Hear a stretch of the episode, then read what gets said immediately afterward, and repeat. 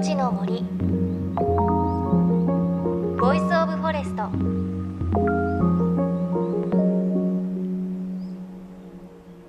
おはようございます。高橋真理恵です。2月3日は節分。そして2月4日は立春ですね。お子さんのいらっしゃるご家庭は節分の豆まき一緒にやられるんでしょうか。あの我が家の節分は小さい頃はもちろん私も母と一緒にやってたんですけれど今でも毎年母が結構なボリュームの声で「鬼は外!」ってやってますね。でなぜか福は内は「福は内」ってすごいちっちゃい声でやってます。で私が家にいない時とかは次の日家の中が豆だらけになっていてあ今年もやったんだなって気づきます。今年もあの母の大きい鬼は外の声聞けるの楽しみだなと思います。近所迷惑になってないといいんですけれど。さあ JFN38 曲を結んでお送りします。命の森ボイスオブフォレスト。この番組は森の長城プロジェクトをはじめ全国に広がる植林活動や自然保護の取り組みにスポットを当てるプログラムです。各分野の森の賢人たちの声に耳を傾け森と共存する生き方を考えてきます。さて今週は春間近ですがまだまだ雪深い冬の森に皆さんをご案内します。場所は世界自然遺産知床です。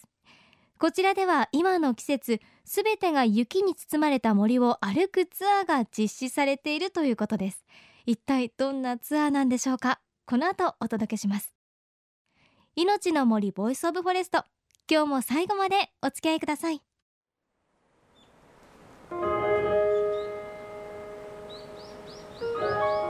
の森。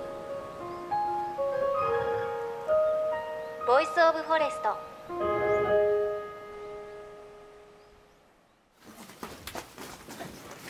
山からコースの説明をしていきますね。プレペの滝という、まあ、景勝地を目指してあの歩いていくんですけれども夏は決まった道があって遊歩道しか歩けないんですけど冬は雪の上どこでも自由に歩けるのでルートはないです。自由に今日も決めて。最近雪がドタッと降ったので新雪の上をふかふか歩きながら坂道転がりながら歩いていきたいと思います。いいですか皆さん。ここからも積雪がすごい。大変。じゃあね今私たちのシューは一応左右があります。ちょっとじゃあ私履き方を今から説明しますからここに足を入れます命の森ボイスオブフォレスト。今日は北海道知床の雪深い森にご案内します。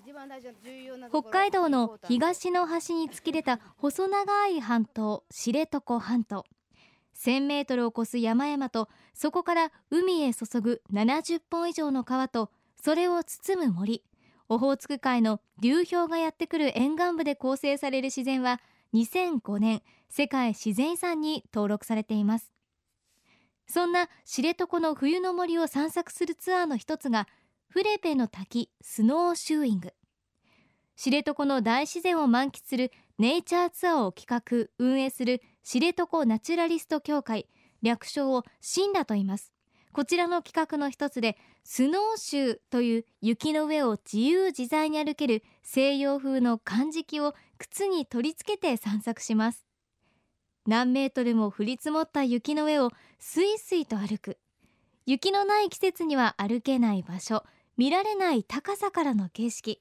それがスノーシューの雪山散策ならではの魅力なんです。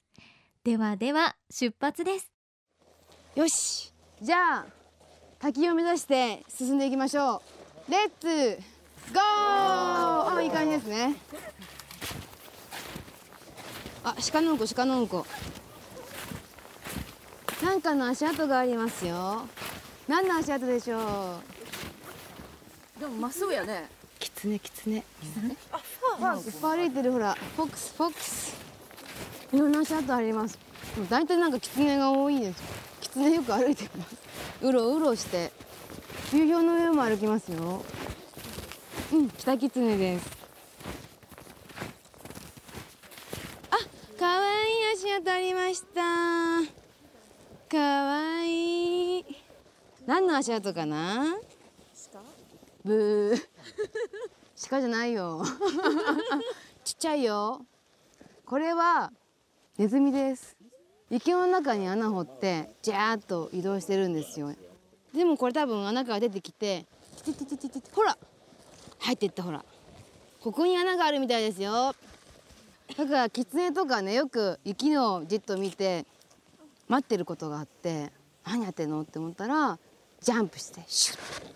ネズミをキャッチします。あとフクロウとかもそうですよ。音聞いてパサッ。ってネズミ取るんで雪の上にこうふわっとでかいあの羽の跡がついたりする。痛いね。そう雪のな雪の上に足跡があるとほら妄想できるから楽しいですよね。ねすごく楽しそうですね。あとこの雪の上をスノーシューで歩くザクザクって音。これもねいいですよね。でこのツアーが実施されるのは毎年12月上旬から3月下旬です。フレペの滝という垂直に切り立ったおよそ100メートルの断崖の割れ目から水が染み出し流れ落ちるという不思議な滝を目指して歩きます。知床の森は山と川と海が育む栄養素によって希少な植物とさまざまな野生動物が大きな食物連鎖を形作っています。だから雪の中を散策するとそんな森の住民たちと出会うこともしばしばです。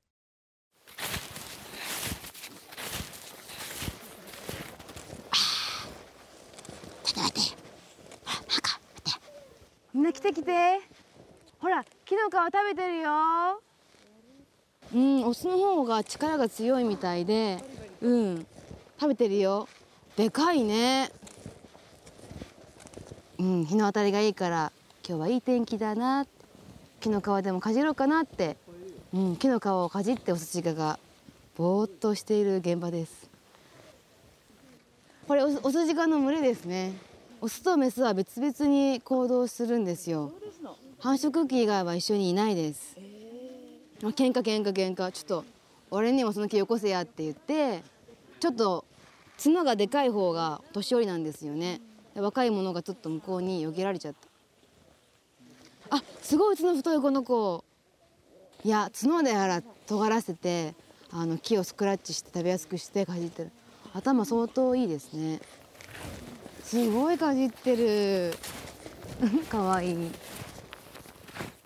やっぱり鹿たちも特に足がほら細いから体重かかって同じ道歩かないと体力使うじゃないですか。そう。近道を歩いていきます。そしてここうんこしながら歩いています。鹿はうんこしながら歩きます。あ多分ね鹿の家ですね。鹿の家。鹿の家でプリプリうんこしてます。悪者にされがちですけど全部ね鹿が増えた原因作ってるのは人間ですねガイドさんの解説面白いですよね。でこの鹿の群れの話もねいいですよね。プリプリしながら 歩くっていうのはちょっと想像できないですけれど。今ちょっと写真を見てるんですけれどね鹿ちゃんとこう一列になって歩くんですよね。足にね細いから負担がかからないためかこう一頭前行ってその足跡をこう追って歩いてるような感じです。でも雪真っ白の中でこの鹿が歩いてるのすごく素敵な風景です。でこんな風にエゾシカに遭遇したりできるほかツアーではヒグマなど野生動物の痕跡を探したり冬の知床の森を五感を目いっぱい使って満喫できます。ちなみに雪のない夏の森と冬の森ではどんな違いがあるんでしょうか？知床ナチュラリスト協会の元代表で稚内北西学園大学講師の藤崎達也さんに伺いました。そうですね。もう夏は、まあ、やっぱり知床の魅力は何といってもも森なんですけども森って言っても本当北海道でも少なくなってる原生林がこうずっと広がってるとこなんですけど、まあ、そういった森の中をこう歩いたりとかできる時期でもありませんただ冬と違ってあの下草がすごいたくさんあるんですよね。なので冬ほど好きには森の中は入らせてもらえないというか背丈ぐらいある笹ですとかちょっと触るとかぶれてしまう漆ですとか そういったのが森にはたくさん下草として生えてるので意外と冬の方が自由に森歩きはできる状態ですね。景色はすごく穏やかですし気温もね多分日本では一番快適じゃないかと思うような本当7月8月を過ごせるんですけど森の中入るにはやっぱり結構意外と厳しいですよね熊も普通に今は冬眠してますけど夏は普通に生活してて森を歩いてるとふと出会うことっていうのはあるんですけどもまあでも熊は結構穏やかなのでまああったらびっくりはしますけどそのままどっか逃げてしまうことの方が多いですかね。まあ、個人的に好きなのは冬なんですけど冬って言っても北海道だと11月ぐらいから非常に厳しい季節ですし日もすごい短いんですよ。もう3時ぐらいになるともう暗くなってくるような時期なんですけどその冬が僕結構好きですね。あの観光客の方とかはなかなかいらっしゃらない時期ですけど鹿とかが繁殖期だったりとかあとはヒグマも冬眠前に一生懸命、えー、どんぐりの実とか酒を食べて丸々太ってたりとか酒が遡上してたりとかわしが渡ってきたりっていう時期なんですけど何て言うんでしょう。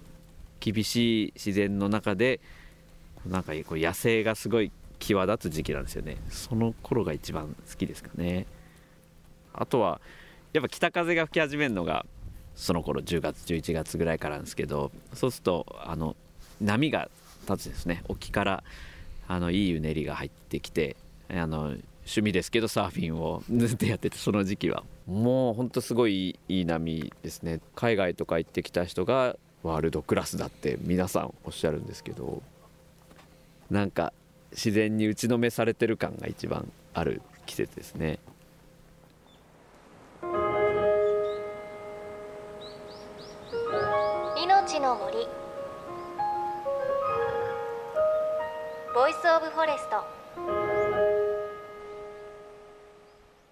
の森ボイスオブフォレスト今朝は北海道知床の冬の森を歩くツアーをご紹介しましたがそろそろお別れのお時間です。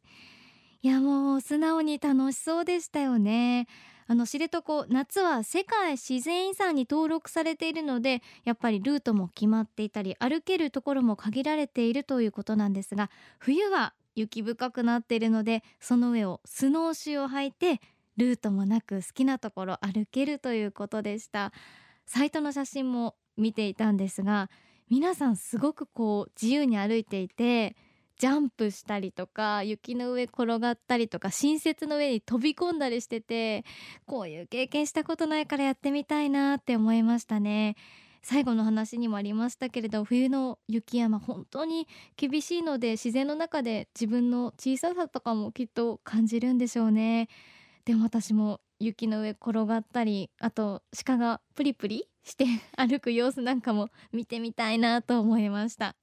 興味のある方は知床ナチュラリスト協会のサイトからご覧ください。番組のブログにもリンクを貼っておきます。そして先ほども言いましたが知床半島はオホーツク海からやってくる流氷が着岸する南の限界点でもあります。そして知床ナチュラリスト協会のツアーにはこの流氷の上歩く流氷ウォーキングという企画もあるんです。というわけで来週はその流氷ウォーキングをご紹介します。実は流氷ってただの氷ではないんです。氷の裏側にはあるものがあってそれが海と川と森をつないでいるということなんです。どういうことなのかは来週のこの時間にお届けします。さあ番組ではあなたの身近な森についてメッセージお待ちしています。メッセージは番組ウェブサイトからお寄せください。いのちの森 Voice of Forest。お相手は高橋真理恵でした。いのちの森。の森。 Voice of Forest。